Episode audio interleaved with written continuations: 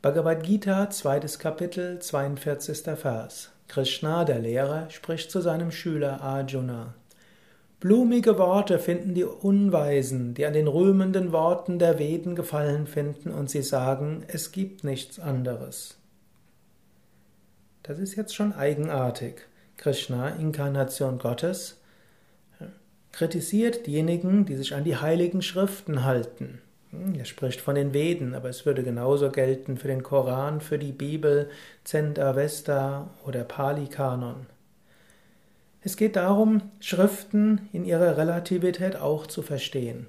In jeder Schrift wird zum einen die höchste Wahrheit verkündet, aber auch zum anderen ist jede Schrift geprägt vom Geist der Zeit. Auch in der Bhagavad Gita ist es so.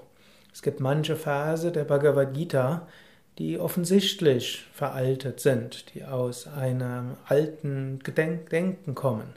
Es gibt gute Gründe, weshalb ich zum Beispiel nicht jeden Vers der Bhagavad Gita kommentiere. Und Krishna schreibt das bewusst hier in die Bhagavad Gita hinein. Er sagt, die Unweisen sind diejenigen, die eine Schrift wörtlich nehmen. Jede Schrift muss vor dem Geist interpretiert werden, aus der heraus sie verkündet worden ist. Natürlich ist die Bhagavad Gita und sind die Veden und ist die Bibel voller Weisheit. Natürlich brauchen wir diese Weisheit. Und wenn wir diese Schriften mit großer Hingabe lesen, dann werden wir intuitiv mit dem Göttlichen verbunden.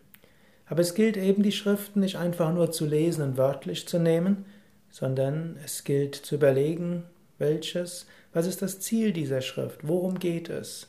Und dann können wir schauen, und was sagt mir das heute? Wie kann ich heute zu diesem Ziel hinkommen? Und des Weiteren, was von dem, was dort gesagt wird, entstammt vielleicht den sozioökonomischen, den kulturellen Bedingungen der damaligen Zeit? Wie kann ich das in die heutige Zeit umsetzen? Stelle dir immer wieder diese Frage.